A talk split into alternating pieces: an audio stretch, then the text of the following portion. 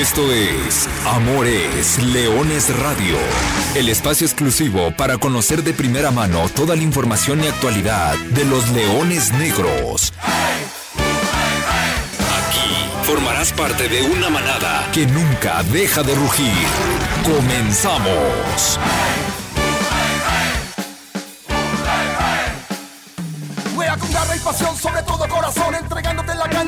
Hola, ¿qué tal? Muy buenas tardes. Bienvenidos a Amores Leones Radio, edición 154. Con el gusto de saludarlos, hoy miércoles 5 de agosto, listos para entrar de lleno en la información del equipo de la Universidad de Guadalajara, del equipo que nació grande. Arturo Benavides, como siempre, con el gusto de saludarlos y agradeciéndole, por supuesto, el favor de su atención. Hoy un programa en el cual vamos a platicar sobre el armado de los Leones Negros, una duda que por ahí ha surgido. Eh, eh, entre los aficionados, la semana pasada hablamos de la portería y bueno, mucho, mucho generó sobre quién va a ser o quiénes van a ser los jugadores que se van a quedar. Hoy tendremos esta plática sobre ir desmenuzando quiénes serán los elementos que están conformando el plantel de Universidad de Guadalajara. Y bueno, platicaremos por supuesto de lo que fue la primera, eh, la primera prueba de partidos amistosos que fue, se llevó a cabo el fin de semana pasado. Ahí nos tocó estar en el estadio Akron y bueno, vamos a platicar cómo se vio el equipo de la Universidad de Guadalajara ante el Tapatío. Antes, antes de comenzar y antes de todo, déjame agradecerle a Lulú Martínez en cabina, eh, haciendo posible que este programa llegue hasta ustedes y por supuesto a mi compañero Gerardo Guillén. Gera, ¿cómo andas? Ya estamos en agosto híjole, ¿en qué momento pasaron cuatro meses, no? Y, justamente es lo que iba a decir. Es la primera vez en cinco meses que por fin vamos a hablar de fútbol como tal, de algo que haya pasado en una cancha. Eh, ahora que se dio el primer partido de, preparación rumbo a lo que será el torneo, pónganle una línea ahí, como le vayan a poner el nombre, porque todavía no lo sabemos, pero es la primera vez en cinco meses que vamos a hablar de la pelota. Creo que fue, digo, tú estuviste ahí, en, pudiste estar en la cancha del Guadalajara, pero pues era, es, es, un partido como uno espera los de preparación, ¿no? Muy duro, muy difícil, tosco. Si de por sí, cuando vienes de una pretemporada, de un parón de dos meses, ahora ponle el doble, mucho más, pero lo rescatable es que los jugadores ya regresaron a la cancha, ya otra vez sintieron las nociones del juego, el contacto con la pelota, y de aquí para adelante, sobre si esta semana o en los próximos días, próximos días se sabrá por fin el tema del calendario, habrá que esperarlo, pero uno esperaría que este mes hubiera luz, porque ya han pasado cinco meses. Increíble. Yendo por partes, increíble que todavía no tenemos al día de hoy, siendo 5 de agosto, no tenemos todavía calendarios, todavía no tenemos fechas y todavía no tenemos un día para saber cuándo va a arrancar la próxima campaña. Eso es increíble, increíble, prácticamente cinco meses. En teoría, el torneo estaría arrancando la próxima semana, ¿no? A lo que habían dicho originalmente, sin calendario, sin nada, pero bueno, eh, eh, es una historia. Afortunadamente, y regresando a la otra parte, sí, hoy podremos hablar un poquito de fútbol. Ya me tocará contarles lo que vi el eh, pasado sábado ahí en la cancha del estadio. Después de 139 días, pude volver a ver a los Leones Negros en una cancha. Unos Leones Negros muy diferentes, ya lo estaremos platicando también en la otra en, el otro cuadrito, Chema Garrido, ¿cómo anda Chema? ¿Qué pasó, Arturo Benavides? Qué gusto saludarte. ¿Qué era? Un saludo para ustedes. Aquí andamos. Eh, esperando que nos des referencias, Arturo, en relación a, cómo van caminando eh, los, Leones Negros. Eh, cómo se va presentando este equipo. Ya hablaremos, por supuesto, un poco más adelante del tema de la alineación. Un 11 que, sin duda, lo comentas, será muy distinto a lo que vimos hace cinco meses y que, bueno, pues eh, sin duda, eh, yo, yo, yo, yo, le tengo fe. Eh, la cantera, conocemos de qué está hecho y conocemos también al Capidávalos y lo que les puede aportar a, estos, a estos jóvenes. Y también, tú me dirás, Arturo, si podemos recapitular y rescatar algunas de las declaraciones de Palermo Ortiz que tuvimos con él el día de ayer, eh, hablábamos tú y yo en corto sobre el tema del liderazgo que él necesita aportar y que debe aportar, pero también el tema de las pruebas de COVID. No es un tema menor, Arturo. Eh, el señor David Medrano en su columna de récord informaba sobre este tema y creo que será importante platicarlo. No sé, salvo tu mejor opinión, ¿no? Sí, sí, vamos a platicar. Digo, y, algo bien interesante porque no ha habido jugador de los que ha tocado en esta dinámica que hemos hecho eh, de, entrevistas, tanto Romario Hernández como Rodrigo Godínez, como Arturo Ortiz, incluso el mismo Tepa González, que es de los jóvenes porque tiene 21 años, pero los cinco mexicanos han, coincidido con esta situación de ser líderes, de ser ejemplo, han levantado la mano para cargar en sus hombros con la responsabilidad de, del equipo, de jalar. Y bueno, eso a mí me ha llamado mucho la atención. Sí, ayer platicamos con, con, el Palermo, hablando justamente de eso, de no tirarse a la maca y de decir, nosotros tenemos, como nos van a nosotros entrenar, por más de que no existe el ascenso o el descenso, pues sí es un reto diferente, pero tenemos que mantenernos de la misma manera enfocados y trabajando y pensando en esta parte, en que esta liga, como quiera que se vaya a llamar, tiene que ser para ellos el trampolín para poder verse en primera división. Y la mejor manera de atraer reflectores será teniendo un buen desempeño, será haciendo a Leones Negros protagonista, llevándolo a la liguilla y por supuesto peleando por el título, porque esa es la manera en la que te van a voltear a ver. De otra forma será muy complicado para los que se quedaron poder levantar la mano y, dar ese salto que tanto, que tanto esperan. Y bueno, ya del, del otro tema, Chema, pues si quieres arrancamos eh, para que nos platiques eh, lo que te parece de esta situación y preguntarte primero, ¿cómo vas tú? Ya bien, Arturo, ya bien, ya, ya, ya, gracias a Dios, ya, ya, este, ya se fue el bicho. Y bueno, eh, en, lo otro, pues yo espero que en algún momento, obviamente nosotros no vamos a entrar a los partidos, bueno, quién sabe. Ah, a, lo mejor entraremos, a lo mejor entraremos a los de liga, ¿no? No creo, ¿eh? Los protocolos están fuertes. Este... ¿Y Canal 44 no va a entrar? Es que no sabemos nada de la nueva liga porque se sigue manejando esta idea de que el contrato de televisión será colectivo.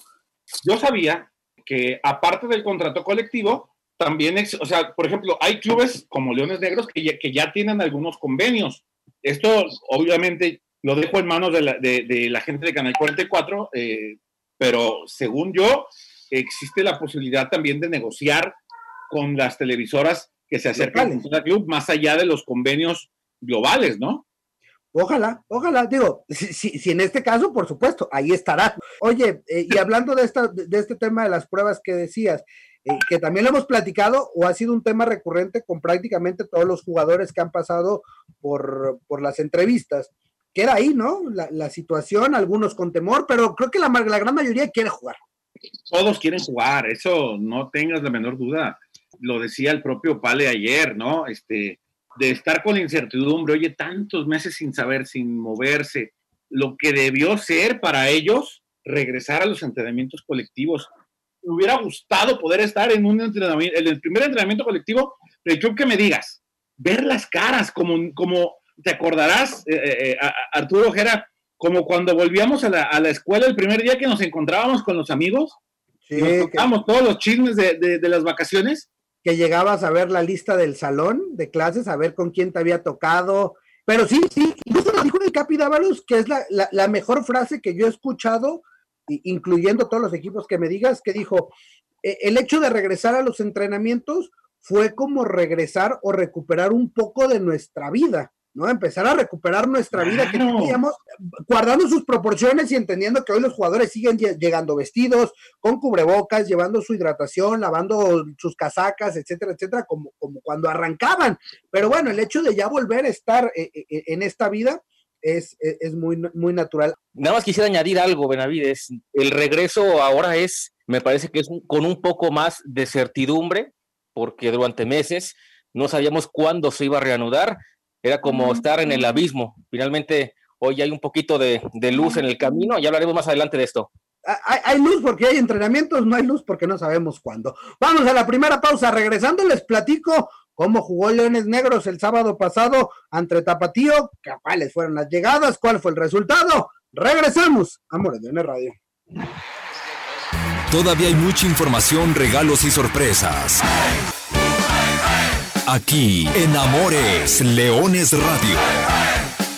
Muchachos, de regreso en Amores Leones Radio para platicar del primer amistoso, del primer partido, después de cuatro meses y medio. Aquel 15 de marzo estuvimos en el Estadio Jalisco, último partido a puerta cerrada, ese empate contra Mineros a dos goles. Y ahí pasaron 140 días para que, como dice Jera, para que volviera a rodar la pelota. Y los Leones Negros se enfrentaron a esta nueva versión del Tapatío, filial del Guadalajara, con un resultado adverso, 1 por 0 la victoria para el equipo rojiblanco. Gol de penal, arrancando la, la, segunda parte. No me preguntes de quién, porque también el tapatío tenía varias bajas, porque bueno, vimos a varios de esos jugadores que incluso uno de ellos, como el Chevy Martínez, debutó con el primer equipo un día después. Y la pregunta del millón que todo el mundo me ha, hecho, y seguramente los aficionados de Leones Negros estaban preguntando, por Adrián Eduardo Villalobos, ahí está, se ve raro vestido de chiva, debo admitir que se ve bien el güero, y entró de cambio los últimos minutitos, ahí tuvo un par de disparos. Eh, el güerito Villalobos, que ya entró ya todos sus primeros minutos con el equipo del Tapatío. Ese fue el resultado y a grandes rasgos lo que, lo que llevó a cabo con, con, este partido de preparación. En cuanto a las acciones, ah, un partido complejo, duro, tradicional de pretemporada.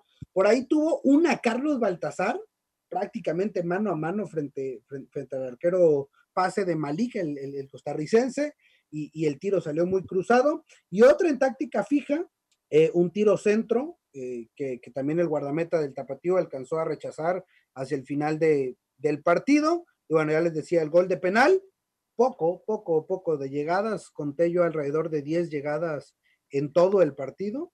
Esa fue un poquito de la historia del primer amistoso de los Leones Negros. Señores, preguntas, acá estamos porque tuvimos la fortuna de estar ahí en el agro. Primera duda, Arturo. ¿Este encuentro se llevó a cabo en el tradicional formato de dos tiempos, cada uno de 45 minutos, o como se suele acostumbrar en los partidos de pretemporada, fueron cuatro tiempos de, menos minutos? Fueron dos tiempos de 40, fueron 80 minutos de juego, lo que se disputó en la cancha del Estadio Akron. Leones Negros prácticamente utilizó a sus 24 jugadores, al que más tuvo minutos fue Salim Hernández, el guardameta, quien platicó con nosotros la semana pasada. Y de los de cancha, pues sí, al medio tiempo cambiaron a los 10. Eh, un primer cuadro que se vio bien, sólido, prácticamente con la misma base del equipo que, o la columna vertebral del equipo que estaba jugando la temporada pasada, ¿no? Paler Ortiz, Rodrigo Godínez, Romario Hernández, Carlos Baltasar y el Tepa González. Es decir, hablamos de que la columna vertebral son jugadores que ya se venían desempeñando en esas posiciones desde el torneo pasado. Oye, Bena, otra pregunta importante, porque no pudimos estar ahí, obviamente sabemos lo complicado que es en este momento cubrir, entonces me interesa mucho saber el estado físico, el ritmo de juego, si bien es el primer partido de pretemporada, es un ensayo tal cual, ¿cómo viste tú el accionar y sobre todo el desempeño, pero más, más apegado al aspecto físico. Bien, físicamente, digo, lo veo bien. Aquí tengo los reportes de, lo que corrió cada uno de los jugadores. Eh, mira, eh, estuvieron entre los cuatro, cuatro kilómetros, eh, poquito más, cada uno de los jugadores, es decir, menos del promedio acostumbrado. Por ahí entre los cuatro y cinco kilómetros estuvieron cada uno se vieron bien físicamente, es decir, no les costó la parte física aguantar el, ritmo de partido. Lo que sí, lo que sí les costó mucho a ambos equipos fue el tema ya táctico y la precisión, ¿no? Eh, creo que ahí es donde, donde se limita, cuando el balón llegaba a, la parte final del terreno de juego, ahí cuando tenías que empezar las jugadas de peligro, la creatividad, ahí es donde les costaba pases filtrados, eh, por ahí las, los mismos centros imprecisos, los disparos que, que difícilmente pusieron a trabajar a los, a, los guardametas. Y más allá, eh, eh, eso fue lo que le costó a ambos equipos, ¿no? Y el Tapatío creo que ya tenía poquito más de, de, fuelle, tiene más semanas entrenando, ha hecho, ha hecho más fútbol con, con la sub-20, hizo partidos contra el primer equipo, aunque en forma contra un equipo foráneo, o, sí, o fuera de la institución del Guadalajara, fue el primer encuentro el que tuvieron también el sábado pasado, y el Tapatío también por ahí con tres, cuatro jugadores mayores, no, tan mayores, categoría 96, que, que serán pues los hombres importantes ahí dentro, dentro de su equipo. Benavides, el 11 con el que arrancó Lunes Negros, que suele ser el más apegado al que podría de alguna manera tomar en cuenta el Capidávalos de cada un arranque, los hombres de más experiencia, ¿quiénes fueron? Ya nos dijiste algunos de los que estuvieron cerca de marcar, ¿quiénes arrancaron eh, ante, ante el Tapatío el sábado Ah. pasado? A ver, te cuento, les cuento, amigos. La alineación de los Leones Negros, la primera alineación post-COVID eh, de, de estos Leones Negros y post-desaparición del ascenso es Salim Hernández en la portería, Arturo El Palermo Ortiz, Rodrigo Godínez son los defensas centrales, Francisco Rábago, lateral izquierdo, ya lo conocemos, ya se ha venido desempeñando en esa posición.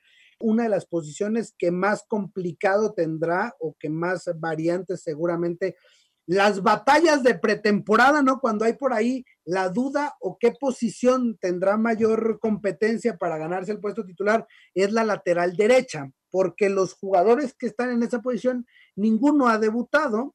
¿Quién estuvo el, el, el, el pasado sábado? Eder Castellanos, es el hombre de más experiencia. Hay una nota que subí, por cierto, al, al, al portal de Leones Negros, donde se habla de los jugadores que vienen empujando fuerte.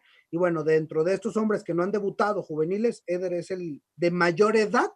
En el centro de campo, Romario Hernández y Ángel Abraham Hernández, el Chepa, que lo conoces tú bien, Ricardo. Por las bandas, Malik Yamal Rodríguez, el costarricense que no tuvo oportunidad de presentarse el torneo pasado. Gilton Díaz, que lo vimos por ahí algunos minutitos el torneo pasado. Y adelante, Carlos Alberto Baltazar, el rey mago, como le dirían ahí en Canal 44, y José de Jesús, el Tepa González. Esos son los 11 que mandó Jorge Dávalos al terreno de juego.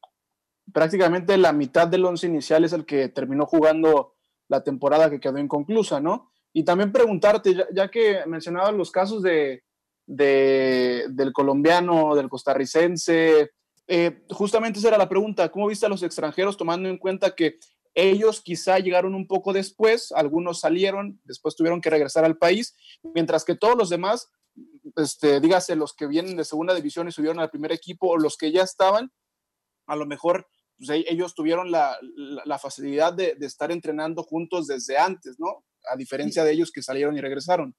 Sí, Gilton, fíjate que Gilton tiene una tremenda velocidad, eh, es, es, muy explosivo, es un jugador muy explosivo y seguramente será un hombre que, que tendrá que ser importante en, en, en, el plantel.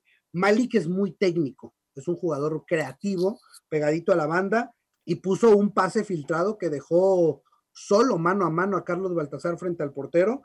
Creo que tiene esa, e, esa velocidad mental o esa rapidez mental para poder habilitar y generar jugadas de gol. Ya nos tocará también platicar con, con él en, ejercicios siguientes. Y Andrei lo conocemos, le ha costado trabajo. Andrei ya tiene un año por acá. Eh, Ricardo se acordará desde el día que llegó, que nos tocó entrevistarlo. Es un chavo muy, es un chavo 97, ¿no? Hay que decirlo como tal. Se fue a probar suerte a, a Medio Oriente, regresó con Leones Negros y bueno, no ha terminado de despuntar, pero, pero es un jugador también muy rápido, muy veloz y que puede, que ayudarle mucho a este equipo de, de, de Jorge Dávalos. También Andrei con esa posibilidad o dualidad de poder jugar tanto volante extremo como también en algún momento, si es que lo llegan a requerir, como defensa lateral, ¿no? Que pudiera ser otra de las posiciones que pudiera desempeñar este, este brasileño, que repito, ya tiene rato acá, tuvo algunos minutos cuando llegó, después le costó trabajo y, hoy tiene eh, en sí una, una, posibilidad grande de poder mostrarse con el equipo. Oye, Arturo, eh, también en el tema, hablabas de Gilton, ¿no? A mí me causa cierta duda, incógnita, saber qué onda con este jugador, en virtud de que cuando, para empezar, llegó tarde, ¿no? O sea, no llegó ni hizo pretemporada con el resto de sus compañeros. Eso, por supuesto, que condicionó su lugar en el equipo. No fue titular cuando llegó, en ningún partido fue titular cuando llegó. Entró en algunos partidos de cambio, la verdad que vimos poco y nada de él. ¿Cómo hablar o cómo evaluar a un futbolista que se ha tenido que adaptar bajo estas circunstancias tan atípicas del fútbol y del mundo? ha vivido un año durísimo, ¿eh? O sea, él apostó por el sueño. El día que debutó en el Estadio Jalisco, termina un poquito lesionado, medio tironeado. Se quedó tres semanas en el, en el paro, en el hule, como se dice. Regresó a jugar con Celaya. Allí entró de cambio un partido antes del, una semana antes del parón. eh, y registró increíblemente la velocidad más alta jamás antes registrada por el Wimu en el ascenso MX, Gilton Díaz, en un sprint que se aventó espectacular. Eh, y esa fue su carta de presentación, ¿no? ¿Te acuerdas de cuánto habrá sido la, velocidad que registró? Jornada 7 del clausura 2020 del ascenso MX, Wimo y el Centro de Innovación Tecnológica registraron en Gilton Díaz Loboa la velocidad más alta registrada en la historia del ascenso MX, 37.69 kilómetros por hora. Güey, Gilton Díaz es más rápido, perdón, perdón, es más rápido que Cristiano. 37.69. El, dato existe, el, el dato duro indica que, a ver, Cristiano corre a una velocidad de 34.7. Sí, mira, eh, eh, eh, generalmente los registros están alrededor del 34 y medio, 35.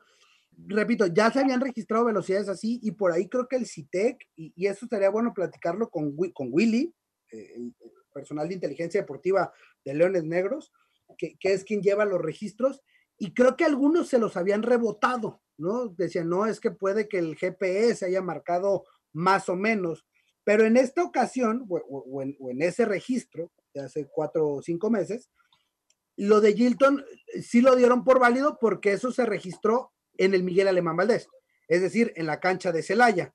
Entonces ya venía registrando números así, entonces ya está, está comprobado. Es, un, es una jugada, es un contragolpe, es una jugada, es un tiro de, esquina en contra de Leones Negros y Leones Negros salen en contragolpe y ahí es donde registra la, la velocidad, esta velocidad pico, increíble. Pero bueno, eso es en el caso de Gilton Díaz. Señores, habíamos quedado pendientes con esta otra parte, ¿no? ¿Quiénes vienen detrás de para ver cómo ven el plantel de Universidad de Guadalajara? Bueno, hablamos de los centrales. Creo que en la central está bien protegido el equipo, ¿no? Porque son los dos elementos de más experiencia, de mayor edad. Atrás de ellos viene Paul Belón, que lo conocemos, lo hemos visto, ya en el ascenso MX, varios partidos que le tocó. Y también César Novoa. César Novoa es uno de los muchachos, estas caras nuevas, que viene pujando fuerte, un hombre muy centrado, un joven que, que, la tiene clarita, qué es, lo, qué es lo que quiere y que además combina su parte deportiva con, la licenciatura en contaduría pública. Entonces, un elemento que, que ahí viene pujando fuerte en, la parte de atrás. Lo hemos platicado el último mes, o sea, Leones Negros adaptándose a esta nueva realidad de la nueva Liga de Plata, vamos a ponerle porque no tenemos el nombre. Aún así, a pesar de, tener que recurrir a jugadores de segunda división, algunos hasta de TDP, pues a final de cuentas tienes jugadores que ya han tenido recorrido incluso en el extinto Ascenso MX, pero además tienes dos jugadores por posición. Tienes eh, hoy será Salim seguramente el titular, pero atrás viene Ledón, que también es un gran prospecto. En la, la delantera tienes por lo menos dos, tres opciones. En el medio campo también, teniendo a los, a los titulares, como lo comentas, Romario, por ahí también está Raúl. Eh, creo que por ahí no va, no va a sufrir el Capi, porque a pesar de la juventud, creo que por cada posición hay dos en cada una. Lo que sí, y como comentabas, está el tema de la lateral, que históricamente, por lo menos en los últimos dos, tres años, ha sido la posición que más le ha dolido a Leones Negros. En su momento, el que, la banda que estuvo bien cubierta fue la de Jorge Padilla, pero por el otro sector de la cancha se estuvo buscando y se estuvo improvisando con muchos jugadores, se encontró y ahora que se fue Jorge Padilla, también hay que apostar por jugadores de la cantera, pero me parece que tienes dos jugadores por posición. Esto de las, de las dos, de los dos o tres jugadores por posición es el escenario ideal para cualquier técnico en el mundo. La intención, por supuesto, será generar competencia, que ningún jugador que tienes como titular, por más indiscutible que sea, se sienta en una zona de confort, se sienta cómodo, va a decir a mí nadie me va a quitar del puesto porque no tengo quien me lo pelee. Entonces me parece que el, Capi Dávalos eh, valorará el plantel que hay y por supuesto con, con, la necesidad de mantener esta constante, eh, Arturo Ricardo Gera, de ser un equipo productor que genere, que forme, que consolide y que proyecte promesas importantes, porque la cantera no deja de, agotarse, ¿no? Se fue el Toro Padilla, pero aparece otro chavo ahí que va a apretar por el puesto. Y se fue Pipe y está Salim. Y Salim llegó para quedarse con el, con el puesto titular. Y así podemos hablar uno por uno de las, de las posiciones en donde han surgido estos huecos por necesidad misma de la institución o el futuro propio del futbolista que desea dar un paso adelante en su carrera y el hueco atrás no se siente, Arturo. Mira, te cuento rápidamente quiénes son los, los 11 elementos que entraron de, cambio, bueno, 13 elementos que, entraron de cambio y que son el, el, segundo equipo, los que estarán compitiendo dentro de este plantel. En la portería, Daniel Ledón, que ya lo habíamos escuchado la semana pasada. Los defensas son eh, Said Jaramillo, César Novoa, Paul Bellón, Paulo Martini. En el medio campo está Raúl Ramírez, ¿no? Este sinaloense que ya lo, venimos conociendo, Raúl Serimar, y Daniel García Guzmán, otro hombre que ya también tiene minutos, ya, ya también tiene goles, etcétera. Por las bandas, el brasileño Andrei Andrade, Andrei Marcos, y por el otro lado aparece Luis Ángel Rosales Valles, otro de los elementos de caras nuevas que no ha debutado. Juan Pablo Asensio, un jovencito que desde debutó a los 15 años en sub-17, él es oriundo de Jocotepec, tiene una historia eh, maravillosa y que bueno, hoy recibe ya la oportunidad de estar con el primer equipo. Eh, aparece Raúl Huerta, es un hombre ahí creativo, que puede jugar detrás de los, de los delanteros. Y adelante está Jonathan Quintero y Alan Daniel Murillo. Tal vez en nombres no son jugadores, eh, bueno, salvo algunos que ya conocemos, pero sí son siete elementos que no han debutado, que no han tenido su participación, pero entendemos o entendamos que la liga nos obliga a esto, ¿no? O sea, la liga hoy obligó a los equipos a hacer un reajuste y ha obligado a jugadores que probablemente les faltaba un poquitín en el proceso, pues tengan que dar ese, ese salto, levantar la mano y adueñarse de, los puestos o pelear por un lugar como estelares en, en, Leones Negros. No, y me parece que, que para el tipo de competencia que vamos a tener, insisto, creo que el cuadro que hoy han ensamblado para Jorge Dávalos me parece que es bastante competitivo. O sea, por ejemplo, tú mencionabas que la gente no tiene como en la imaginaria a varios jugadores. El, caso de, de, Murillo, el delantero, es un jugador que por mucho tiempo ha sido parte de la estructura de selecciones nacionales. Es realmente uno de, los grandes prospectos de la cantera universitaria. Y lo mismo decíamos hace dos, tres años de los que hoy tienen que tomar la batuta como los jugadores importantes, ¿no? El caso de Carlos Baltazar, Baltasar entró con las papas hirviendo en medio de una liguilla, en medio de un torneo en el cual Leones Negros llegó hasta la final. Tuvo que hacer su debut en la parte definitoria, en la parte importante del torneo, y lo hizo de buena manera. ¿Por qué? Porque siguió todo un proceso y porque ya estaba prospectado a ser un jugador importante a dos, tres años. Hoy estos jugadores que no conocemos tanto por el nombre y porque no lo hemos visto tanto con el primer equipo, me parece que puede seguir la misma historia. Universidad de Guadalajara, me atrevo a decir, es de los mejores equipos en el fútbol mexicano, no solamente tomando en cuenta los de primera división y a los que siempre tomamos en cuenta. Leones Negros es de los equipos que mejor ha trabajado las fuerzas básicas desde hace por lo menos cinco años, cuando se da otra vez este cambio de paradigma para retornar a, las raíces y empezar a sacar y producir a jugadores de tu propia institución. Y eso es muy interesante, que Leones Negros tenga que levantar la mano justo para buscar eso. Eh, algún jugador, nuevas caras, que más de alguno deberá, deberá establecerse como un hombre importante igual yo apenas me acabo de enterar de, lo que comentaban algunos jugadores que, que, también ya se, se fueron de la institución y uno esperaría que estaban contemplados ya para lo que será el siguiente torneo. Lo comentó el Jera. Es normal que un futbolista, bajo estas circunstancias de vida que estamos atravesando, yo veo hasta normal que prefiera regresarse a, a su país. Él ya es un jugador que más o menos tiene un nombre, que ya ha tenido eh, participación con selección, tiene, tiene un estatus en su liga pero ante esta situación, pues yo creo que el que parte como favorito para ocupar el puesto del 9 melenudo es el Tepa González.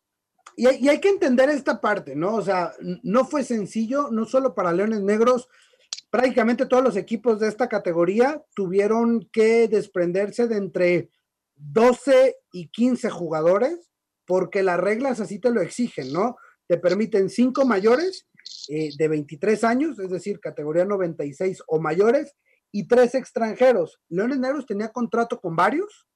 Algunos jugadores terminaban contrato y hubo simplemente, a pesar del interés de renovar y de continuar que partir caminos y son las condiciones que te obliga la nueva liga.